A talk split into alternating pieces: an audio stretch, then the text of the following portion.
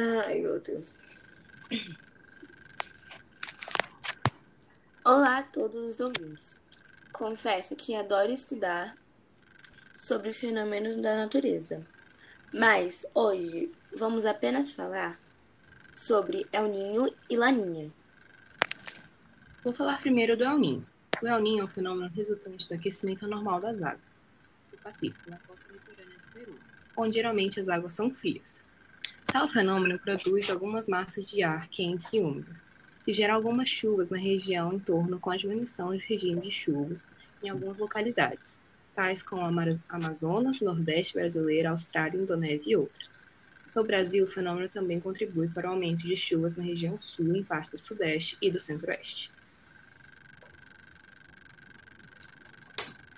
Agora vamos para a Laninha.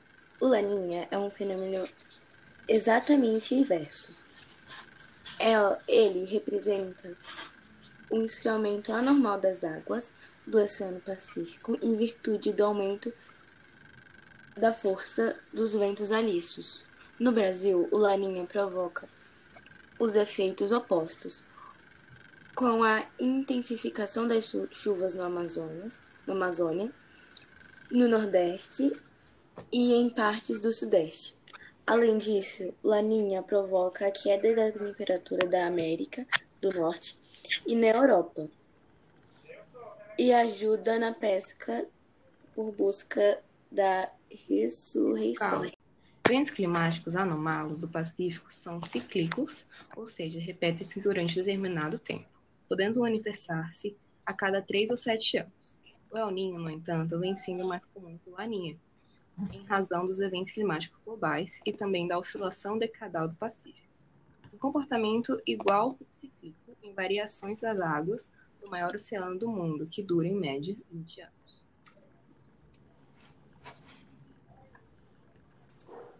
Pedro. Ah, tá. Vamos falar sobre o efeito estufa efeito estufa é um fenômeno natural de extrema importância para a existência da vida na Terra. É responsável por manter as temperaturas médias globais, evitando que haja grande amplitude térmica e possibilitando o desenvolvimento dos seres vivos. Esse fenômeno, no entanto, tem sido agravado pela ação antrópica, que tem elevado as emissões de gases de efeito estufa à atmosfera, provocando alterações climáticas em todo o planeta. Essa grande concentração de gases dificulta que o calor seja devolvido ao espaço, aumentando consequentemente as, as temperaturas do planeta. O Sol emite calor à Terra. Ah, foi mal, eu tenho que esperar um pouco. O Sol emite calor à Terra. Parte desse calor é absorvida pela superfície terrestre e pelos oceanos. Outra parte devolvida ao espaço. Contudo, uma parcela da radiação solar irradia na superfície e fica retida na atmosfera em decorrência da presença dos gases do efeito estufa, que impedem que o calor seja devolvido totalmente ao espaço. Dessa forma, mantém-se o equilíbrio energético e evitam-se grandes amplitudes térmicas. Para exemplificar melhor, imagine um carro estacionado em um dia bastante ensolarado. Os raios solares atravessam os vidros e aquecem o interior do veículo. O calor tende a ser devolvido para fora do carro, saindo pelo vidro contudo, encontra dificuldades. Assim, parte do calor fica, retirado, fica retido no interior do carro, mantendo-o aquecido. Uma analogia, os gases do efeito estufa presentes na atmosfera funcionam como o vidro do carro, permitindo a entrada da radiação solar e dificultando que toda ela seja devolvida ao espaço. Ficamos com as causas do efeito estufa. Nas últimas décadas, houve um aumento considerável da emissão de gás de efeito estufa na atmosfera terrestre, intensificando o efeito estufa. A alta concentração desses gases está relacionada principalmente às atividades industriais realizadas muitas vezes por meio da queima de combustíveis fósseis. Além disso, o crescimento da produção agrícola, do desmatamento e do uso dos transportes também são responsáveis pela intensificação e emissão de gases. Vamos falar um pouco sobre o efeito estufa e aquecimento global. O aumento da concentração dos gases de efeito estufa na atmosfera tem provocado mudanças irreversíveis na dinâmica climática do planeta. De acordo com os dados do painel intergovernamental das mudanças climáticas, a temperatura da Terra aumentou cerca de 0,85 graus Celsius nos continentes e 0,55 nos oceanos em período de 100 anos.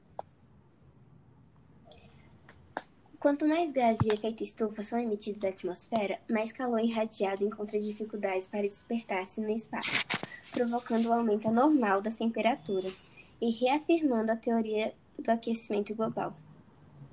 É importante dizer, no entanto, que a relação entre efeito estufa e aquecimento global não é unânime. Entre os estudiosos e as pessoas em geral,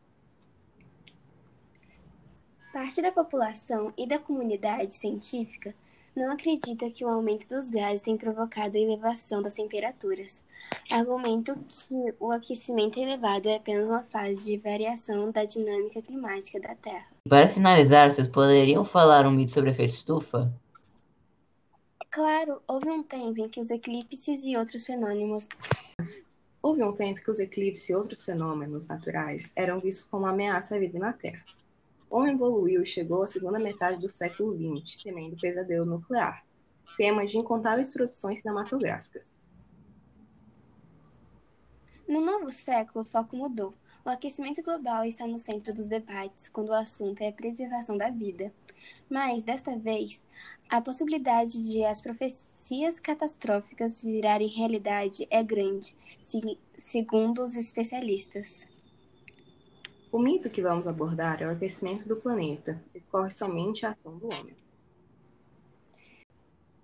Cientistas dizem que a Terra sempre é sujeita a mudanças de temperaturas independentemente da ação humana. O processo pode estar ligado a fatores astronômicos, como o aumento da radiação solar, as mudanças de decorrentes marítimas e a movimentação das placas tectônicas. Esses são só um dos mitos sobre esse assunto, tem muitos outros. Com isso, terminamos o podcast de hoje. Tchau. Acabou. Acabou, aleluia.